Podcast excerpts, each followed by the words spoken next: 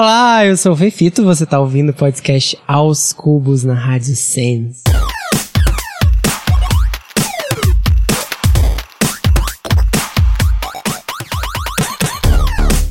Sejam bem-vindos ao podcast Aos Cubos! Eu sou o André Aloy e você me encontra nas redes sociais como arroba Aloyster. E eu sou o Vitor Albuquerque, arroba Wikipédia. No programa de hoje, Atenta ou sessão de terapia?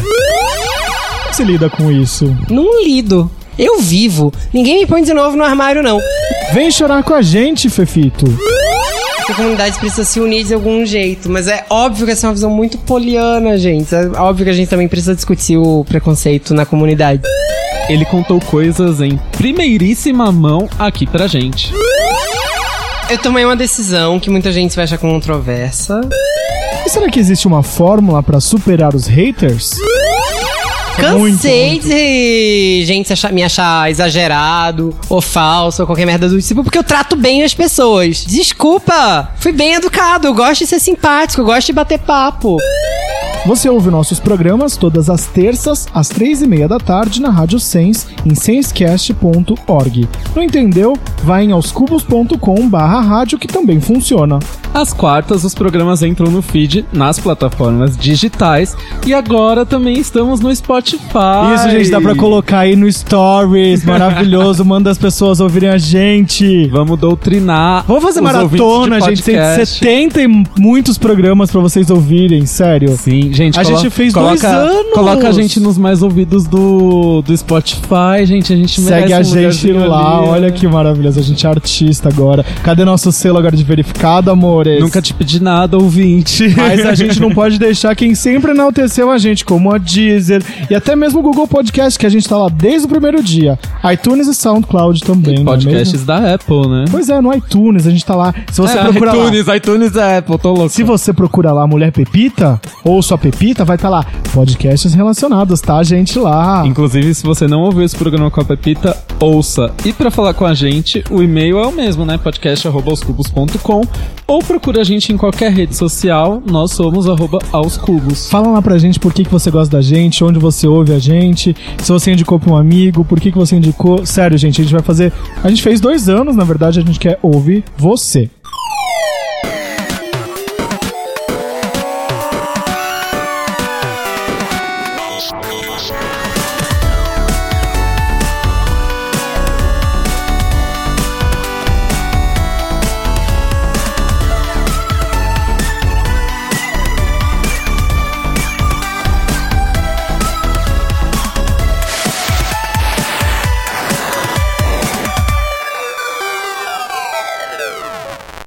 Na Folha e no Jornal Agora, seu papel é de informar, de forma leve e divertida, sobre o mundo dos artistas. Sem preconceitos, é ele que alimenta o papo que nossas mães e avós adoram fofocar, mesmo que elas nem lembrem o nome das pessoas. Diariamente, ele compartilha notícias, ideias, pensamentos e até prova receitas ao lado de Regina Volpato na TV Gazeta. Nas redes sociais, seu sobrenome é Resistência. Sem papas na língua, parte em defesa dos direitos dos LGBTQIAs e também apresenta um programa mais que plural. Nosso convidado de hoje é o jornalista Fernando Oliveira, mais conhecido como Fefito. Gente, alguém escreveu um texto pra me escrever. Pois é, Tô seja bem-vindo. tá tudo certinho? Tá tudo ótimo, eu sempre quis vir no Aos Cubos, confesso. E hoje, quando eu postei no meu Instagram, que eu viria aqui, um monte de gente ficou surtando. que Nós bom. Que bom, seja bem-vindo. Finalmente, né? Demorou, mas chegou a sua vez. Demorou, mas chegou a hora. E que bom Se de- preparem que eu vou lhe usar. Chegou na hora certa, Chegou na hora né? certa, exatamente. E conta pra gente um pouquinho. A gente vai começar o programa falando sobre o Atenta, que é o nosso quadro que a gente indica coisas. O que, que você tem ouvido, visto, enfim, lido? É, você pode indicar uma série, um livro, Posso um indicar várias podcast, coisas. um programa, qualquer coisa que você Uma quiser. rola. Não, eu posso indicar várias É. coisas. Também pode indicar rola, né? Não, as, as, ultimamente essas coisas estão muito compartilhadas, gente. Mas tem uma coisa que eu vou indicar assim. Eu tenho ouvido muito uma cantora maravilhosa lá do Recife, que é minha nova obsessão. O nome dela é Duda Beat. Eu tô obcecado nela também. Eu ouvi, sei lá, 300 vezes o álbum dela essa semana. Ela é muito maravilhosa, eu tô obcecado com a Duda Beat. Viu? A gente tava falando do- de ter conexões, a gente se conectou nisso é essa verdade, semana. Essa é a nossa afinidade essa semana. Uh! Não, Duda Beat, é um, Duda Beat é um grande sonho aqui no podcast. Não, Ela- é Volte e meia ela tá em São. Paulo, eu mando mensagem, porque eu, um do- uma das pessoas que cuida da comunicação dela trabalhava na, na Sony, trabalhava com o Caetano, e aí eu já tive contato com ele, falei assim, ele falou, bom, próxima vez que ela estiver em São Paulo, a gente vai levar ela. Vem É- ser minha amiga, Duda Beat. essa semana aqui que a gente tá gravando, é, ela vai fazer show na Casa Natura, então... Eu vou. Então, gente, sério, Duda Beat é maravilhosa. Eu vou. Tem real. alguma música favorita do disco dela, do, do lançamento? Ah, gente, eu amo Bad Beats. Eu amo Bad Beats. E tem outra coisa que eu posso recomendar também. Eu tô lendo uma biografia muito boa, escrito pelo, escrita pelo James Green, que é um inglês, sabe tudo sobre homossexualidade no Brasil, e é uma biografia de um cara chamado Herbert Daniel, chama Revolucionário e Gay, o livro. É muito, muito, muito legal e é muito importante pra gente aprender sobre a nossa história. E quem que era essa pessoa? O Herbert Daniel, ele foi um dos fundadores do grupo Somos, que é um dos primeiros grupos de resistência daqui do Brasil. Mas para além disso, ele foi um dos primeiros brasileiros também a assumir que ele tinha o vírus HIV. Antes disso, ele foi guerrilheiro. Nossa, que história, né? Amigão da Dilma, inclusive. Ele foi guerrilheiro, ele teve que viver exilado por um tempo. E ele foi, inclusive, meio que exilado dentro do próprio movimento revolucionário por ser gay. Porque naquela época, nos anos 60 e 70, tinha muito mais preconceito que hoje, não que hoje a gente vive em flores, mas enfim. o livro é muito, muito legal. Eu acho importante, porque a gente sabe muito do movimento LGBT dos Estados Unidos, mas não sabe muito do, do Do brasileiro. Brasil, né? Só relembrando como que é o nome do livro? Revolucionário e gay. Revolucionário e Gay. Podia ser o seu livro, né? Podia ser o nosso, gente. A gente dá a cara tapa. Nesses tempos bicudos que a gente tem vivido, né? Imagina, Nossa, só três sim. ameaças de morte esse ano. Que tal? Tá Como que você lida com isso? Como que você lida com essa... É uma questão, né? Não lido. Eu vivo. Ninguém me põe de novo no armário, não. Na segunda ameaça de morte, tem um site que até hoje tá no ar, que ele sai e volta. E esse site oferece 10 mil reais pela minha cabeça, pra quem me matar. Eu sei, gente, é um absurdo. Vale pelo menos 100 mil. Mas... É... Quando aconteceu de eu ver esse site com a minha foto, num texto em defesa da eutanásia gay, eu fui pra balada. Foi exatamente isso que eu pensei. Tipo, o quê? Eu vou ficar em casa com medo. Eu vou pra balada. Tipo, ninguém põe de novo no armário. É importante dizer que a primeira, a primeira pessoa a me ameaçar tá presa. Então não é que eu não sei correr atrás dos meus direitos, queridos. Tipo, se vai me ameaçar de morte, saiba que o chumbo vem grosso de volta. A parte mais curiosa de ter sido ameaçado de morte foi ver o pânico das pessoas ao meu redor mais do que o meu. Porque, né? Cresci gay no interior de Pernambuco. Numa cidade que tinha água um dia sim, dez não. Depois mesmo no Recife ou em Natal, onde eu morei, também eram territórios muito machistas. As pessoas, eu tô acostumado a levar porrada ou a ser xingado de viado na rua. As pessoas não estavam por mim. Quando chegou o e-mail com a primeira ameaça de morte, eu achei que era piada. Eu fiquei rindo. Só quando as pessoas ficaram muito tensas ao meu redor é que eu me dei conta, assim. Eu encontrei o Jean Willis no dia seguinte ele falou: Ai, nego, tá tudo certo, eu recebo três ou quatro por semana. Não tá. A gente não tem que receber três ou quatro por semana, nenhuma por ano. A gente tem que ter direito a viver. A outra coisa que foi muito curiosa é que a coisa tomou uma proporção muito grande. Eu acabei, sei lá, em telejornal policial da TV apresentadora e ameaçado de morte. E aí virou pauta em vários jornais e tal. Até que um jornal usou um thumbnail meu no, no Facebook. meio usando a camiseta Je suis gay, que é eu sou gay em francês. E alguém foi lá e comentou é, que eu tava blasfemando porque tava dizendo que Jesus era gay, porque, né, Je suis, enfim. E aí alguém viu, jogou, sei lá, no Lana Del Rey ou no Quebrando o Tabu e eu virei meme.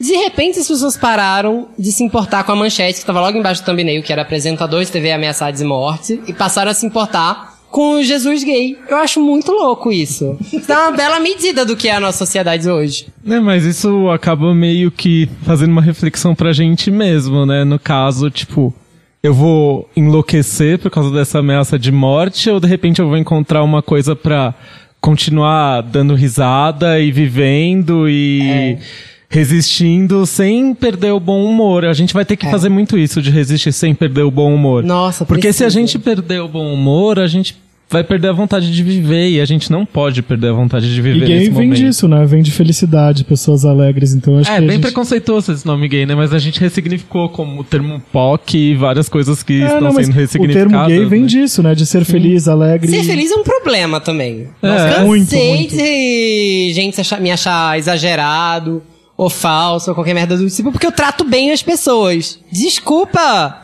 Fui bem educado, eu gosto de ser simpático, eu gosto de bater papo. Pra mim é... As pessoas não é estão boa. acostumadas com isso, né? Não Inclusive, eu vou dar uma tenta, é, que é um, o Gente, podcast... verdade, uma tenta. É, o Mamilos da de semana passada, o de número 166, fala sobre essa tal felicidade.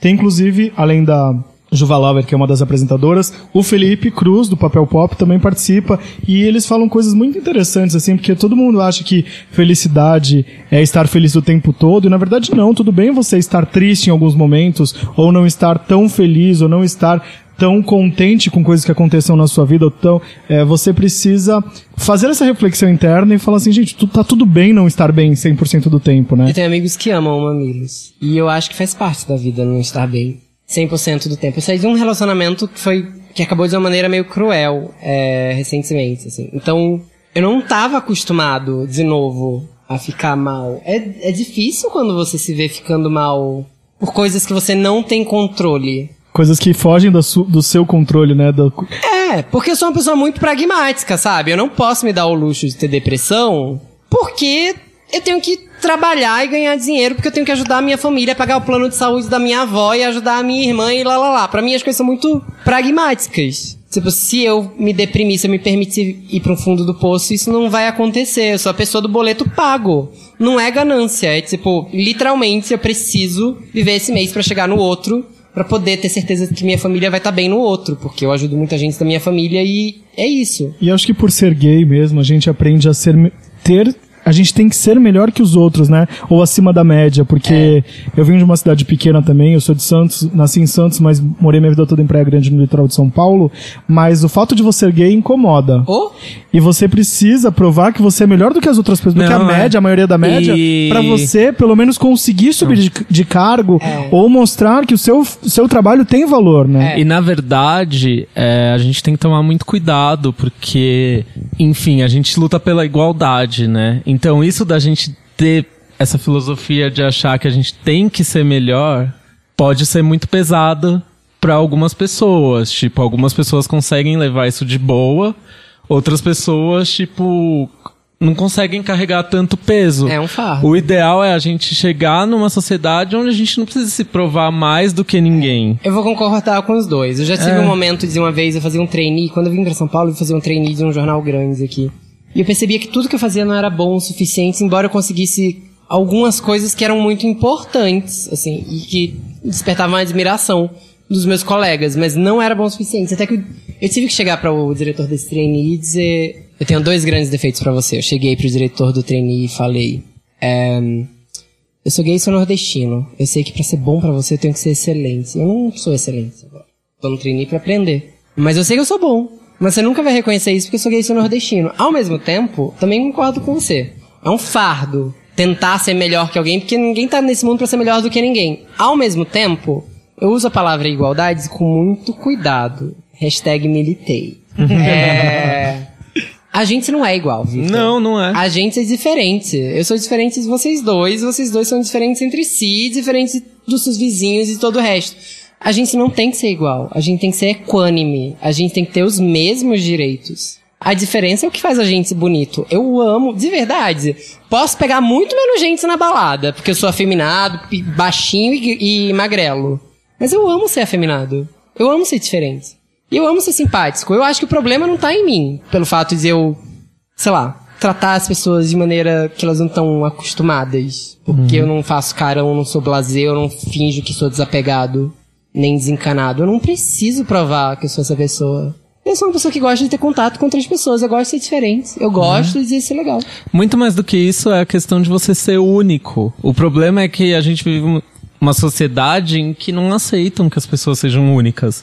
E todo mundo é único, sabe? Tipo, todo mundo tem ali sua essência, nada vai ser realmente igual. Até quando uma pessoa tenta copiar outra pessoa, ela não consegue copiar perfeitamente porque ela é única. É complicado isso. Você vai falar sobre a sua bagagem, né? Naquilo que você É, transmite. então, todo mundo carrega um repertório consigo, tipo, carrega um contexto cultural, um contexto familiar, um contexto de onde nasceu, como nasceu, do tanto de dinheiro que tinha ou não. E assim, cada um tem sua visão particular de mundo. É, É, isso- é engraçado isso- isso que você falou, porque eu e o Vitor a gente tem algumas referências muito parecidas, porque a gente cresceu na mesma cidade, frequentou colégios Já similares. se pegaram. Não nos pegamos, aí isso é já engraçado porque todo mundo pegaram. acha. Pior que não, é. E aí a gente tem vivências totalmente diferentes, né? E a Sim. gente se conheceu no momento da vida em que eu era uma outra pessoa, o Vitor era outra pessoa também, né? E a gente acabou se encontrando no Vocês futuro. eram pessoas piores? Eu era pessoa, eu era muito pior, eu acho. Eu, era, eu era preconceituoso. imaturo. Eu não, não era assim, tipo,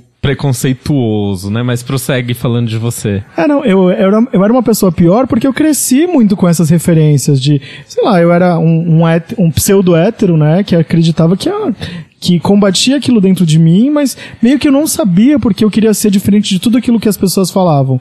Desde pequeno eu falava, ah, Aloy é viadinho, é viadinho, mas, tipo, por uma questão minha, eu queria ser diferente. As pessoas descobriram antes de você? As você pessoas- viado? exato. Acontece. Sim, assim. acontece. Comigo foi isso também. E eu, sei lá, eu, eu fui assumir pra mim e pros meus amigos, pra todos, com 22 anos, o que é muito tardio pra média de hoje em dia, né? E eu podia ter sido muito mais feliz antes do que, na verdade, ficar se combatendo. Ai, Eloy, eu quero te dar um abraço. é muito engraçado, né? Porque a gente, a gente tá intercalando agora esses programas com convidado um- e assuntos mais genéricos pra, pra gente também falar um pouquinho da gente, né? Da Sim. nossa vivência. E, e é muito engraçado isso, de ver que a gente melhorou e eu consigo, obviamente, perceber. Hoje eu tive uma discussão, assim, tipo, de uma, de uma pessoa que tem é, ideologias políticas totalmente diferentes das minhas, e aí eu tenho uma mensagem aqui. É que eu, Ele não. é, ele não, óbvio, pra sempre. E mesmo que ganhe, inclusive faça um bom proveito do seu voto que vai ser nesse fim de semana. E que fala assim, privilégio é quando você acha que algo não é, não é um problema só porque não é um problema pra você. E eu me encaixo perfeitamente nisso. Porque eu cresci numa bolha de pessoas que tinham Eu, eu era classe média, tipo, vindo de um bairro pobre, mas as pessoas que estavam ao meu redor eram totalmente com grana. Tipo, eu fazia rolês de pessoas com grana, mesmo ten- não tendo dinheiro, entendeu? E aí você vê, assim, que essas pessoas continuam com os mesmos pensamentos elitistas e ai, conservadores e que hoje em dia não, não é possível você pensar dessa, dessa maneira. E eu aprendi com é, a lidar com essa coisa da diferença. Então eu acho que eu cresci mesmo. Tipo, essa coisa do amadurecimento e de me assumir gay, apesar das outras pessoas já, é, já sabiam disso antes de mim, é, foi bom para eu ter passado sobre por isso para poder descobrir quem eu sou hoje em dia. E eu não tenho vergonha de falar quem eu sou, não tenho vergonha de falar com as pessoas, das pessoas que eu me relaciono, porque para mim antes, antigamente era um problema. Já acabou, Jéssica? Nossa, já acabei, né? Tá parecendo uma mulher da minha eu pós que entrou na turma e que, tipo, quando ela começa a falar, todo mundo dorme, porque não acabou Falaram pra mim que Mas eu eu, não falo. amei sua história, é que eu já conheço a história, É, né? eu Você tá vendo de outro ângulo. E eu entendo, e eu entendo que as pessoas também acham que, ai, que drama bobo, Uhum. ô, tá lá dizendo que tá se esforçando pra ser legal com os outros, ou tá lá dizendo que era é pior isso. e hoje em dia é melhor. Não é. É. É porque não é cada um sabe as, as batalhas que vive. E algumas Exatamente. dessas batalhas são muito pequenas hoje em dia, porque hoje em dia as batalhas são muito mais complexas. Nossa, mas muito mais, né? Essas batalhas moldaram o nosso caráter, na verdade, e moldam ainda é. diariamente. E essas coisas que a gente. Desculpa te cortar. Essas coisas que a gente viveu no passado fazem com que as pessoas consigam se assumir hoje em dia muito mais cedo, falar com quem namora. Essa geração de atual, é. é, atualmente é muito mais livre pra É, poder- eu me assumi pros meus pais com 18 anos, né? Tipo, foi bem cedo até, perto... Fez aniversário de 18 anos e falou: sou maior de idade. Já posso ir no assumir." motel, Eu era já posso bebê ir no até bingo. fazer 18 anos, de tão... Mentira! Sim, de tão complexado que eu era com Bebê essa de situação. tudo ou bebê de Bebê de tudo. Ah, tá. Bebê de tudo, até de beijo na boca. Nossa, Vitor. Porque eu vivia num, muito no meu mundinho nerd, assim. Você e- treinava na laranja? Não, eu acho que eu era muito pouco sexualizado na minha adolescência, Entendi. sabe? Ai, que sorte a sua. Sim. E também depois dos 18 anos desembestou, né? Meu filho, relou, né? Relou já foi. Muito hormônio. Desembestou. E assim, sei lá, tipo, em dois, de 2010 pra cá eu mudei bastante. Eu me tornei uma pessoa menos egoísta. Eu era muito mais egoísta, tipo, eu não levava tanto em consideração a luta das outras pessoas porque eu achava que a minha luta já era muito. E era mesmo, tipo, Sim. com 19 anos eu saí de casa, morei de favor, vim bolsista fazer faculdade em São Paulo, trabalhei ganhando mal numa empresa machista demais, Sim. onde eu não podia me assumir com medo de, tipo, perder o emprego, né? Porque tem determinados sapos que a gente precisa engolir. Eu já fui demitido de emissora de TV por homofobia. É, imagino, cara. Então, tem uma coisa que assim, a gente não pode subestimar a luta dos outros. É óbvio que tem lutas que são muito importantes e a gente tem que estar sempre junto da luta anti-LGBTfobia, anti-racista, anti-misógina, é, anti-misoginia. Mas as lutas particulares, elas são tão importantes quanto, assim. Pra mim, eu virei uma pessoa mais sisuda. Eu virei uma pessoa mais sisuda. E eu sempre pensei nisso, porque quando eu comecei a fazer o Mulheres, eu acho que eu era uma, eu, eu virei uma pessoa muito popular na época do Mulheres, porque eu era aquela bicha pet de hétero, eu acho. Eu era pet. Eu era uma caricatura. E eu vi que tava funcionando e eu pisei fundo nessa caricatura. Até começar a perceber ao redor, assim. E depois, mesmo em outras emissoras, receber toques do tipo, seja menos gay. O que é ser menos gay eu não sei até hoje. Adoraria saber. Seja menos você. É. Como só, assim? Só que teve um advento na minha vida que chama Estação Plural, que é um programa que E no- teste pra fazer e eu queria muito. Eu sempre quis ter um programa LGBT e o programa aconteceu. E eu achava que sabia de tudo quando comecei a fazer esse programa. Porque eu era a única pessoa que fazia TV antes e as meninas, a Ellen e a Mel, maravilhosas sempre. é, ainda estavam meio inexperientes e, querendo ou não, caiu sobre meus ombros um pouco a responsabilidade de conduzir os primeiros programas, porque depois, gente, elas são tão competentes e maravilhosas que, né, nem precisa. Nos primeiros programas, assim, caiu um pouco sobre isso. E eu via muito a direção no ponto, então eu tinha muito que interromper. E eu tava fazendo um mansplaining sem querer, querendo. É, é aquela coisa, não é porque a gente é gay que a gente não é machista. Exatamente, mas era por ordens superiores. Eu tinha que cumprir o tempo da coisa. E aí eu comecei a perceber isso. E depois eu comecei a me atentar para as questões das meninas que eu não me atentava antes. E olha que eu me considerava a pessoa mais aberta e empática do mundo. E eu fiquei muito chocado com o quanto eu ainda tinha de preconceito dentro de mim. O Estação Plural foi uma transformação tão forte na minha vida. E a Ellen e a Mel me transformaram de um jeito tão forte que hoje em dia eu me considero uma pessoa muito mais sisuda é, do que eu era. Porque eu não sou aquela bicha flamboyante, aquela bicha que tem que ficar fazendo alegria de hétero. Eu sou uma bicha que tem que aproveitar o espaço que tem na televisão pra fazer valer a vida de outras bichas que estão sofrendo lá no interior do país. Pra fazer a vida, mesmo sendo branco, daquela bicha preta que tá sofrendo com racismo ainda por cima, porque agora eu tô consciente do problema dela. Foi uma mudança tão louca passar por isso, assim. E eu fico emocionado, de verdade. Porque eu sofri muita crítica no começo do programa. E todas eram muito justificadas. E eu não sabia o suficiente. E hoje em dia, esse programa me colocou, e amizades com as meninas, especialmente, me colocou num processo de desconstrução cada vez maior. É, e eu tô sempre pronto pra me desconstruir, descobrindo um preconceito novo pra derrubar, assim. E a- o primeiro passo é você descobrir que você ainda é preconceituoso pra cacete, mesmo que você ache que não. Na verdade, é, preconceito é uma coisa que a gente tem que enxergar dentro da gente. Primeiro de tudo, aceitar que a gente tem sim preconceitos, porque ninguém nasce livre de preconceito, todo mundo é criado dentro de um contexto cultural, como eu já falei.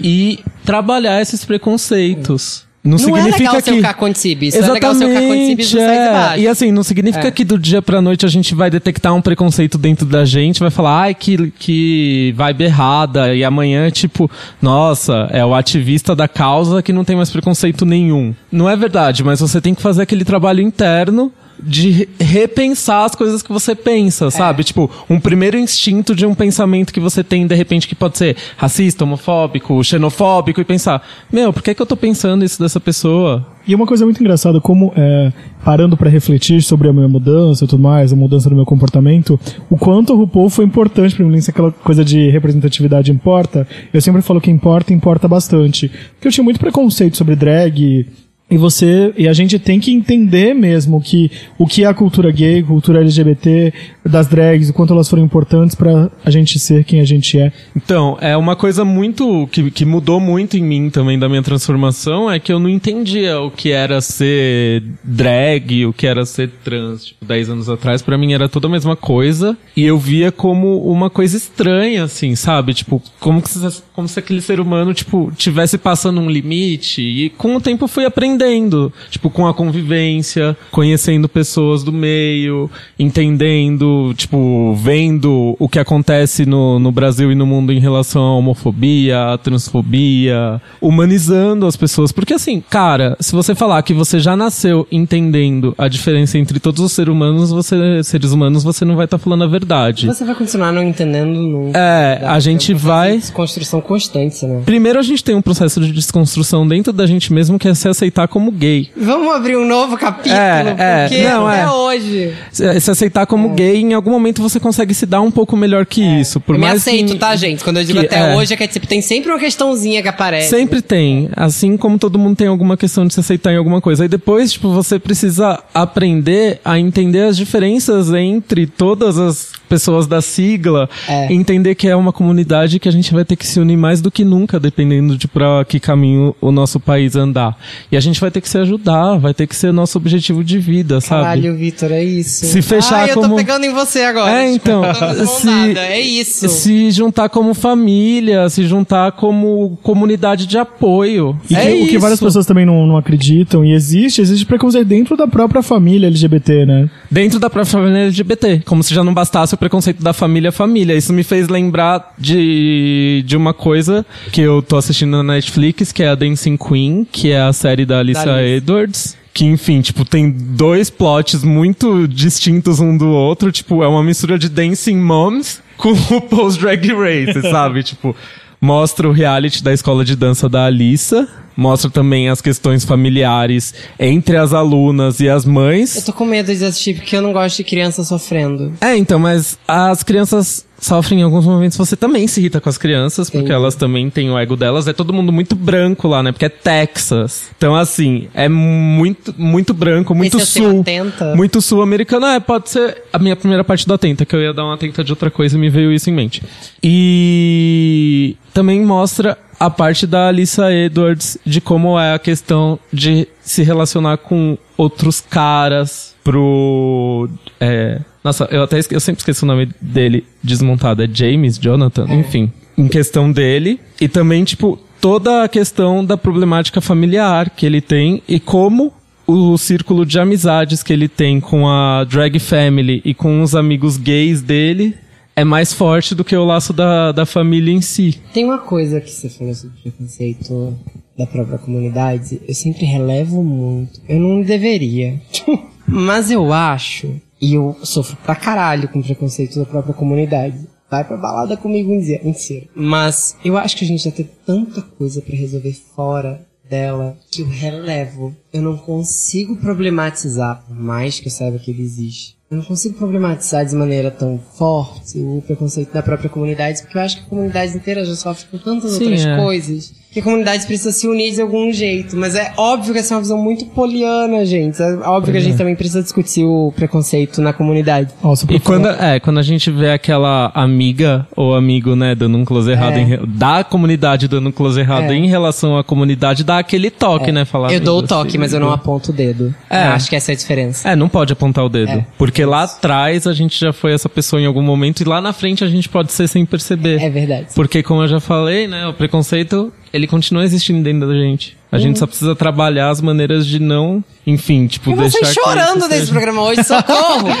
Ó, só- Enfim. Só, pra falar aqui o nome do, da Alissa Edwards, Justin Dwayne Lee Johnson. Justin, eu fiquei todos os nomes com J. Jeremy. E eu tô aqui com uma camiseta do. Justin Bieber, Justin- amigo. É verdade, né? Ai. Enfim, e a outra indicação que eu ia fazer é uma, uma artista trans, que é produtora musical, que chama Sophie. Que lançou um disco dela esse ano. Ela é mais voltada pro eletrônico, né? Todo Tem- mundo fala dela no meu Twitter, eu não Né. tive tempo de pesquisar. Tem uma batida bem louca. Eu conheci ela no, no mood do. do no, no- não é nem do Spotify, é do Deezer. Deixei lá no mood, aí tocou uma música e eu achei linda. Chama It's Okay to Cry. E tipo. Nossa. É a primeira música que a Sophie cantou, porque assim, ela sempre, tipo, usou um, um holograma virtual dela, até meio que parecido com, com quem ela é de verdade.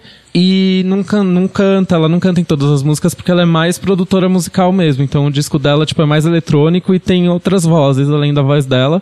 E no primeiro, a primeira vez que ela se mostrou em um videoclipe foi nesse. E não é uma pegada assim, é porque ela é uma mulher trans. Enfim, tipo, essa música It's Okay to Cry é linda demais. Tipo, no dia seguinte que o Bolsonaro, enfim, tipo, foi pro segundo turno, começou a tocar essa música no meu celular e eu comecei a chorar e eu, Eu, falei assim. essa música, eu já quero é, chorar junto. e eu pensei assim, tudo bem chorar, tudo bem ficar triste, sabe? A gente não precisa ficar se fazendo de forte o tempo inteiro, sabe? Tipo, tudo bem, sabe? Tudo bem, é isso. Eu quero só então dar um- ouçam. Eu quero dar uma Sophie. atenta aqui que eu tava é, olhando aqui a tela do celular. A Pink foi anunciada como atração do Rock in Rio para o ano que vem. Mas a gente já falou disso no podcast. Sim, ela era possível atração, mas Eu achei agora que foi já tava confirmada. confirmadíssima. Pink, 5 de outubro do ano que vem, 2019. Pink, Anitta e Black Eyed Peas. Hum. Olha isso.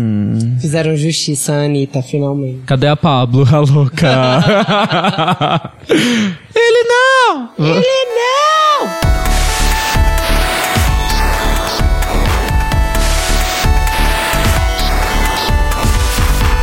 Vamos agora pro Perguntas Sérias. Qual que, é, qual que é a coisa que mais te perguntam? Não, olha. Nos últimos tempos, onde anda meu ex-namorado? Acabou. Não aguento mais. Perguntando isso no meu Instagram. Acabou. Fim. Pulando isso, muita gente se pergunta. Outro dia eu fui num programa de rádio e as pessoas ligavam. Muita gente se pergunta se é verdade que eu tive um caso com Alexandre Frota.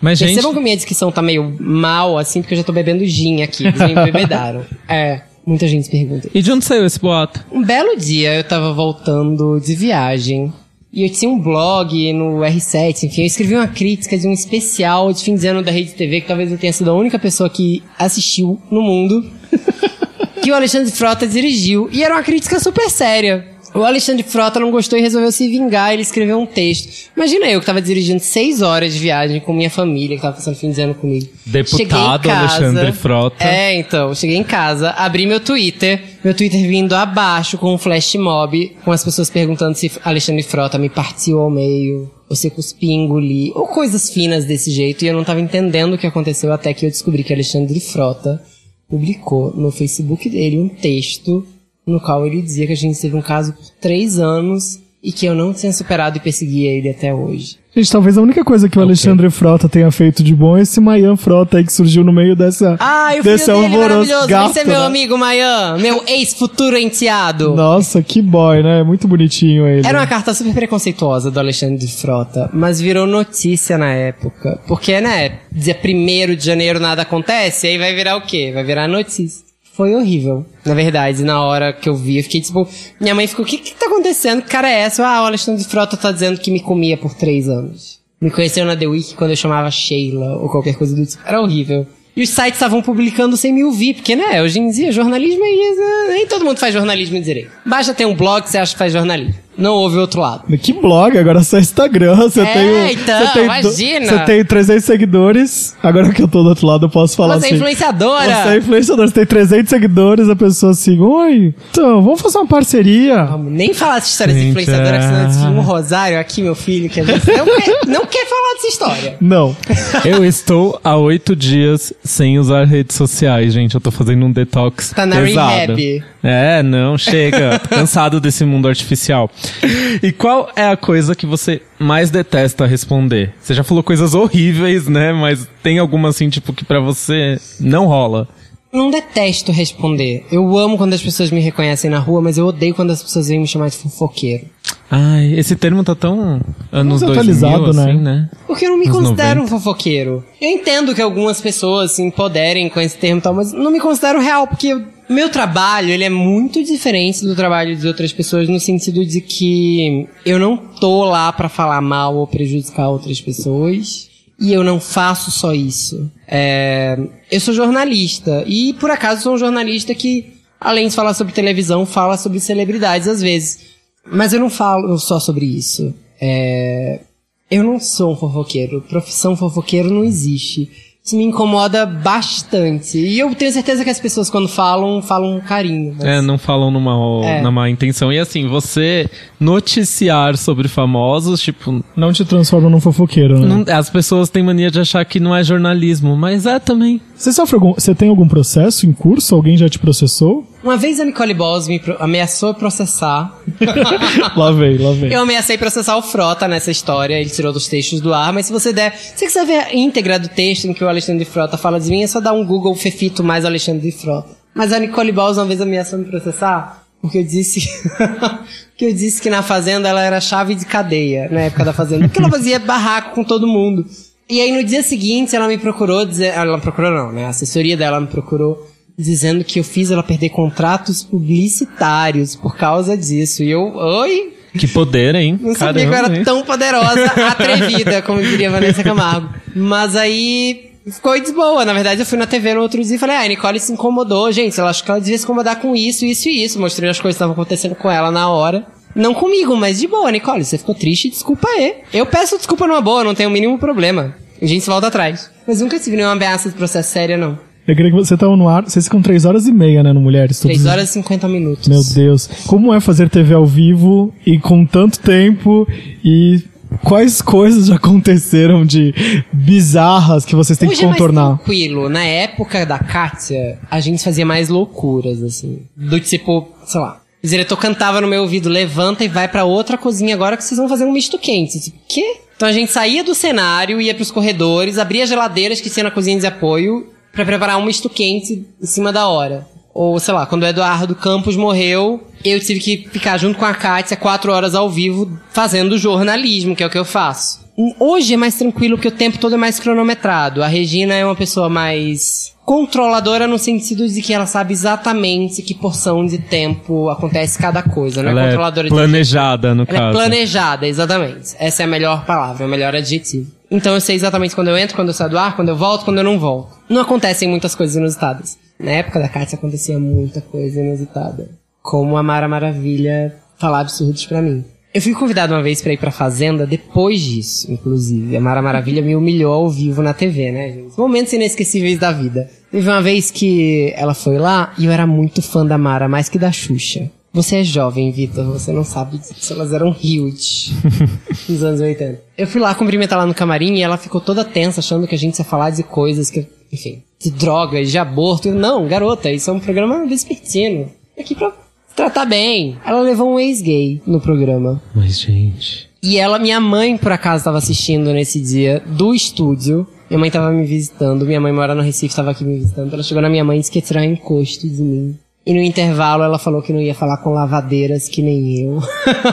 e durante o ar ela errava o. Durante o ao vivo ela erra- ela errava meu nome o tempo todo. O tempo todo, o tempo todo. Até que ela começou a me agredir verbalmente. E foi um momento meio esquisito. Eu só pensava, seja vítima, seja vítima. Não revide do jeito que ela merece. E desde então eu rezo pra nunca mais cruzar com Mara Maravilha na minha frente. Ela foi a maior decepção daquele menino de 8 anos que chorava toda vez que o show Maravilha acabava. Caramba.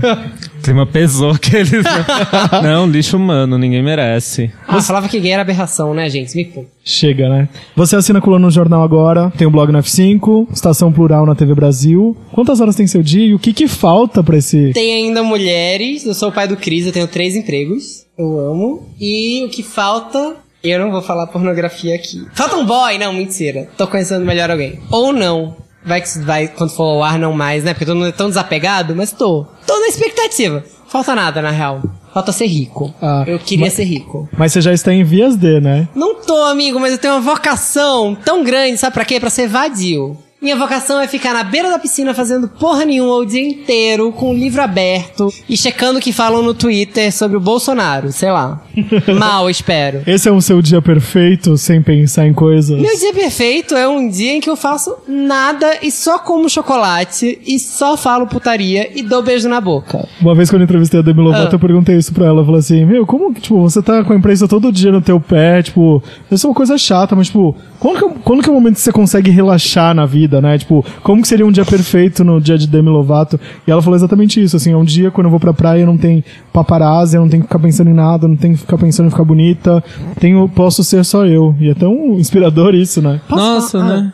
Não, é, e eu ia falar que tá tudo bem não fazer nada, porque hoje em dia, né, a Fazer gente nada tá é se cobrando tudo. muito a fazer É. tudo. Tipo, a gente tem que ter um emprego bom, um podcast, tem que saber cozinhar e, enfim. A gente não pode ficar só em casa vendo alguma bobagem na TV, fazendo absolutamente nada. Porque a gente tem que ter obrigações quando a gente tem um crush, levar pra um show, fazer alguma coisa, ir ao cinema. Ficar no sofá junto é tão bom. E a hora que quer transar, dá, né? Tá à disposição, né, amores? A cama tá aqui. Não, com- Né? não ganhei uma cama tá de na- casal à Na toa. rua, ó, gente, se vocês estão na rua, as pessoas até fazem, tá? Mas eu não recomendo que é atentado ao pudor é crime, vocês podem ir presos. Já fiz em lugares públicos. É. sim, Nunca. Quem nunca, não, mas eu não, eu não vou indicar isso nesse podcast, não é um atento, hein? E qual foi a, qual foi a pessoa que você entrevistou e mais te marcou? Lado positivo agora, né? Porque teve A o Abby. negativo. É, vamos falar de coisas boas, A vamos Abby, falar gente, de eu gente amo legal. a Abby. Eu amava a Abby desde criança. Nossa, pera, eu pensei que você tava falando assim, a Abby. tipo, a Abby, não a Abby. Aí eu fiquei, hã? Não, a Abby. A Abby Camargo. Saudades. Eu desde criança assisti a Abby e eu cresci no interior de Pernambuco e tinha pessoas muito preconceituosas ao meu redor. Todos diziam, ah, essa velha safada, fica usando shortinho na TV. Pouca vergonha. Eu amava. Eu lembro de um programa da Abby que ela se vestiu de drag. Não tinha RuPaul, não tinha nada. Ela se vestiu de drag. A Abby era maravilhosa, ela deu a primeira grande oportunidade pra Nani People, por exemplo. A Nani People hoje vai fazer novela das nove na Globo. Um belo dia a Abby tava fazendo 80 anos de idade e eu fui fazer uma entrevista com ela na casa dela. Foi um dia muito inesquecível. Primeiro porque eu ganhei dois selinhos, porque o primeiro fotógrafo não pegou, então ela teve que me dar outro. que legal. É, segundo, porque ela viu que eu amava muito ela, sabia tudo sobre a vida dela. Terceiro, porque ela me deu presente. Eu tenho uma caixa de música que a Abby me deu até hoje na minha casa. Mas tem umas curiosidades sobre esse dia. Quando eu cheguei na casa dela, eu sentei no sofá e no sofá da frente tinha um monte de bonecas realistas. Hiperrealistas, mas vestidas que nem, sei lá, Shirley Temple dos anos 20. Pesado. Medo! Filme de Ficou terror. apavorado. Fiquei apavorado. E aí eu lembro que eu fiquei com muita vontade de fazer xixi. A Abby não descia do quarto dela que ela tava se arrumando. Cheguei pra funcionária da Abby e falei, preciso muito ir ao banheiro. Onde fica o lavabo? Ela me levou no lavabo. Gente, quando eu entrei no lavabo, tinha na pia uma coleção de ovos Fabergé. O Fabergé é assim, ó. Quando o rico não tem dinheiro, não tem mais onde colocar dinheiro, ele compra uns ovos, são caravejados de ouro, de diamantes. E ficam fazendo esses ovos de, sei lá, de decoração. Tinha uma coleção disso no lavabo das visitas. E eu ficava fazendo xixi, pensando, eu tô mijando na casa da Abby, olhando pra ovos Fabergé, o que tá acontecendo. Quando eu voltei, que eu sentei no sofá, eu sentei do lado de uma almofada que tava escrito assim, existe um mundo melhor, mas é caríssimo. Nossa, a Abby já dando a letra, né? Desde então. E pra completar, a Abby tinha umas coisas muito surreais. Ela tinha acabado de gravar um disco e ela me mostrou o disco. Gente, essas histórias são muito surreais. É um dia que eu nunca esqueço. A gente andava de mãos dadas pra casa dela. Mas a Abby tinha acabado de gra- gravar o disco, ela mostrou o disco que reverberava na casa inteira, inclusive na piscina, na área externa, e ela falava, não, porque meu vizinho odiava que eu desse minhas festas aqui, mas você vê, o som saiu em todos os lugares. Ela tinha um controle que parecia, sei lá, um controle de aeronave. Então o que é que eu fiz? Descobri que a casa do vizinho era alugada. Comprei, dei pro meu filho. Agora a polícia não bate mais na minha porta. coisas que o dinheiro. Tem coisas que o dinheiro compra, né? Compra! E ela tava super preocupada nesse dia porque uma galinha guiné dela tava na UTI, porque o cachorro mordeu. E uma vez ela falou uma coisa que, gente, hoje seria muito politicamente incorreta, mas a Abby era, era uma pessoa sem papas na língua. Uma vez ela falou. Um momento ela falou, quando ela tava mostrando o livro, o, o disco dela, ela falou, não, eu gosto muito de colocar meu disco pra tocar, e às vezes eu fico alimentando os meninos de rua aqui, nesse gramado, do lado da piscina. Eu, nossa, Abby, você traz meninos de rua pra sua casa? Ela, como assim? Tá achando que eu trago meninos? Não, não, não, tô falando dos pombos. Pesado, eu sei. Mas a Abby era essa pessoa. E no fim das contas ela era uma pessoa maravilhosa e um ícone LGBT. Era, né? Inclusive, ela defendia os gays nos anos 80, Nos quando anos ninguém 80, queria defender. No Roda Viva histórico. Com o Leão Lobo no- lá no meio, né? Dos entrevistadores. Sim. Eu gosto muito do Leão Lobo. Sim. Tem uma estação plural que eu gravei com o Leão Lobo de convidado. E o Leão revela coisas que ele nunca tinha revelado na vida e ele tem uma história muito importante Como foi entrevistar ele no, no programa? As pessoas acham que o Leão Lobo é o tipo de pessoa que só fala de fofoca, e eu tenho certeza que muita gente torce o nariz do Leão Lobo por algumas opiniões muito específicas. Mas o Leão é uma pessoa que foi abusada sexualmente. Tem traumas muito pesados que carregou pela vida. E que nos anos 70 e 80 bateu de frente com o comando de caça comunistas que basicamente matava gays e travestis na cidade, sabe? Então, quero CCC. Que certos gays apresentadores de telejornal denunciavam para as pessoas. "Uh, vamos lá. Mas o Leão Lobo, ele foi um militante muito importante, assim. Eu não sou uma pessoa que desdenha. Eu não quero ser o Leão Lobo no sentido de que eu quero ter a mesma carreira que ele. Eu acho que a minha carreira pode ser um pouco diferente da dele porque eu quero, de fato, aproveitar o espaço que eu tenho pra militar. Mas o Leão Lobo é um cara muito legal. E eu não tenho o que falar dele, eu não tenho um ai pra falar dele. Inclusive, eu amo estar no Mulheres e dizer que ninguém se contamina ou nasce gay no dia seguinte quando tem beijo gay na TV. Falo isso toda vez. Ridículo. Não, e no momento que o Leão Lobo, tipo, era grande na televisão, era a resistência do momento, sabe? Tipo, não, não, não existia a militância de hoje em dia na televisão. Era muito diferente. Só a existência dele já era uma militância. né? Exato. é. Quero que você fale um pouquinho sobre novos rumos de carreira. Eu vou tomar, eu tomei uma decisão que muita gente vai achar controversa. Eu vou estrear na Jovem Pan em breve. Muita gente acha que é uma rádio de direita e etc. De fato é. Mas eu tenho uma coisa na minha vida que é um lema que é importante ocupar espaços. Eu não deixo de ir onde me chamam e onde eu posso falar com pessoas que normalmente não me ouviriam. Eu vou ter um programa na Jovem Pan. E eu vou participar de outros programas da Jovem Pan. E vai ter uma bicha nordestina militando na Jovem Pan. Você já pode falar quais são os programas? Eu vou fazer parte do Morning Show. Eu vou entrar pra bancada fixa do Morning Show. Que é um dos programas mais ouvidos do país no rádio. Com Edgar Piccoli. Com o Edgar, com a Paulinha Carvalho. É... E é um programa que é retransmitido ao vivo para 92 emissoras de todo o país. Eu vou ter um programa também, meu, desenvolvido por mim, com a minha cara, pra falar do que eu quiser, na Jovem Pan, nessa rádio conservadora. Eu acho que se é pra meter a cara, que seja pra meter a cara onde se faz a diferença. Vai ter gente que nunca ouviu bicha nordestina ouvindo rádio. Ah, vai. Achei legal. um hino, né? Eu achei um hino também, até porque a Jovem Pan fica dentro do maior portal desse Brasil, que é o UOL, né? E muitas das coisas que você fizer de chamada, né, assim como você já faz na Folha, vai continuar sendo chamada na home do UOL. Então, parabéns pelo espaço conquistado e Tô com medo. Sim. Mas frio na barriga é normal, todo começo de trabalho, assim, mas acho que vai ser legal. Duas semanas atrás, a Amanda veio aqui no podcast e ela comentou a respeito disso, sabe? Tipo, de que as pessoas questionam muito como ela pode fazer parte de um programa de uma rádio como a Jovem Pan, do pânico, tão machista. E ela falou: eu preciso ser o contraponto, eu preciso Sim. representar. Eu- amo a Amanda. E tem muita gente como a Amanda maravilhosa lá dentro. E o clima na Jovem Pan até agora tem sido muito bom. Eles têm me ouvido muito, assim. Então, Isso é importante, sentir o clima. Vai, Vai ter uma militar. bicha ouvida, gente. vai militar muito. E o quê? O programa Mulheres sofreu mu- muitas mudanças de apresentadora nos últimos tempos. Teve a Kátia, agora tá a Regina Volpato, a Mama saiu também. E você ficou ali, né?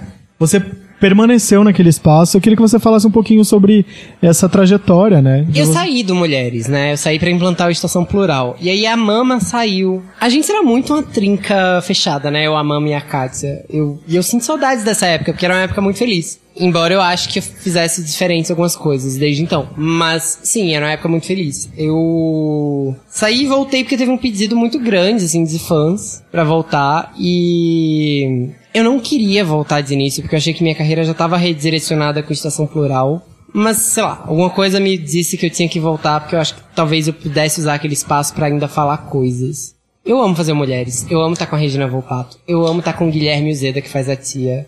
São dois amigos muito, muito, muito, muito queridos, assim. O clima no programa é sempre muito bom, muito família. Mas o que me faz mais feliz de fazer mulheres é saber que eu tô falando pra uma parte das pessoas que não têm acesso a discussões que a gente normalmente tem. Que programa de televisão me permitiria olhar pra câmera e dizer tem teve beijo gay na novela ontem, né? Vocês viram que ninguém amanheceu gay hoje? Mesma coisa comigo, gente. Viu um monte de beijo hétero, continuei gay. Ele me permite falar coisas que as pessoas não falam normalmente. E eu entendo que a militância não assista e não reconheça e tá tudo certo. Pra mim, tá no Mulheres vai fazer a diferença na vida da família, assim. Não da família do Bolsonaro, da família tradicional. Até porque essa família tradicional não existe. Mas muita gente me aborda dizendo que passou a ser aceito pela família porque a avó, a mãe assistia. E são coisas que eu ouço assim com.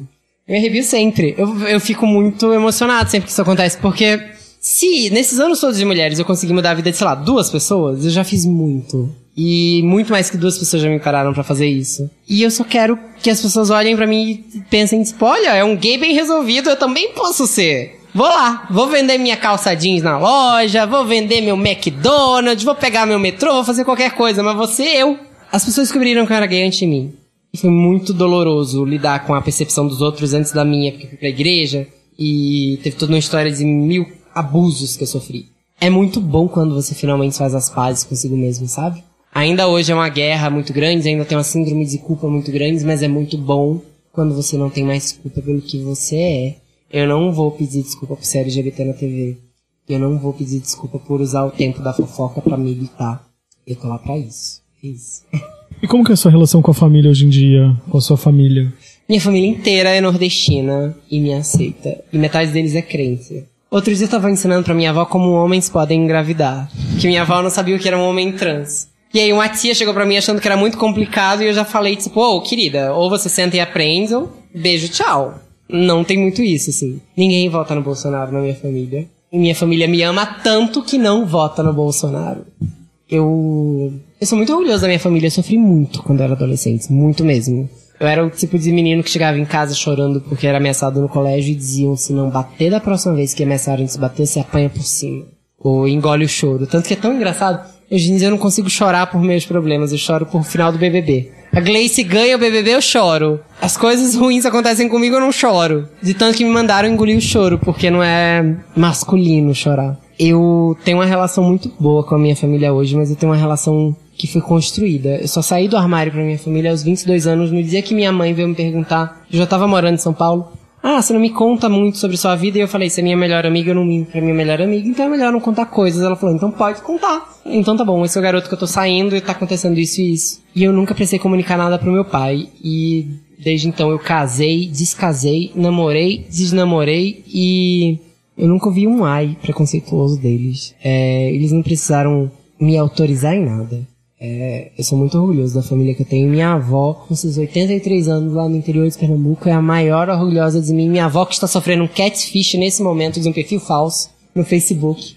Mas sim, minha avó é a mais orgulhosa de mim nesse momento. Eu amo muito a minha família e eu amo mesmo a, a parte da família que não entende, mas que me respeita. É muito difícil crescer gay no Nordeste. É muito difícil você crescer gay quando você é abusado por todos os garotos da sua rua e você não pode falar nada porque você acha que você tá grávido.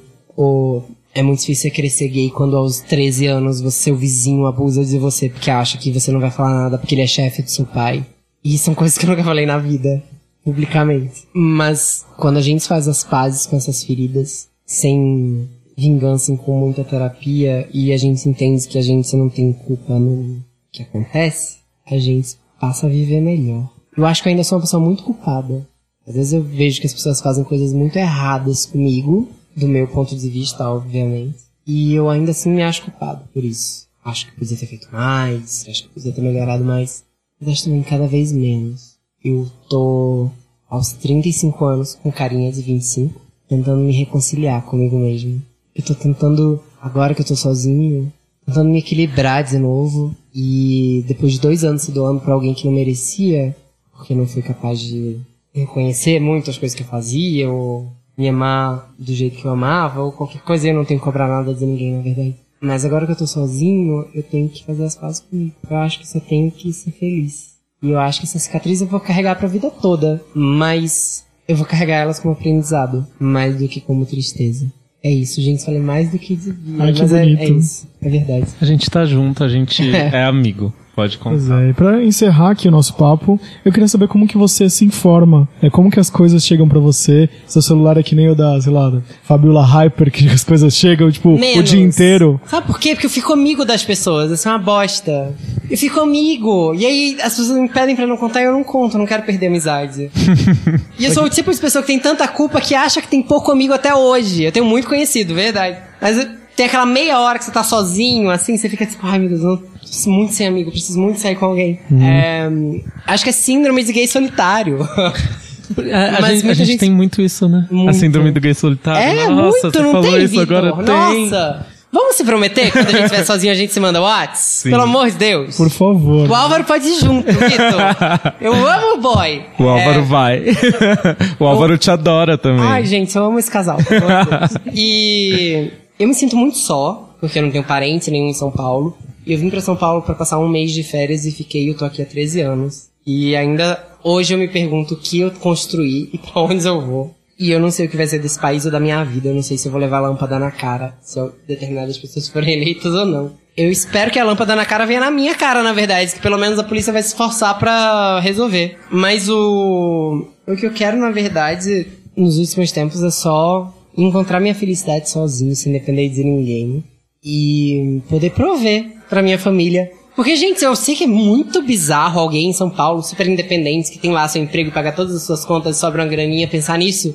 Mas pra quem veio do Nordeste, de uma cidade no interior, em que as pessoas não, não têm água, é muito difícil você ver alguém passando necessidade e baixar a cabeça. Então, todo o meu trabalho, todo o meu dinheiro é pra ajudar minha família, na verdade. É, do jeito que eles têm me ajudado hoje, me apoiando com tudo. Eu falo sobre boy com minha mãe, falo sobre sexo com minha mãe. Minha mãe pergunta tudo que não devia, inclusive, e tá tudo certo. É tão libertador, né? Né? Você para de mentir. A gente deixou de falar alguma coisa? A gente deixou de falar que meu WhatsApp é mentira.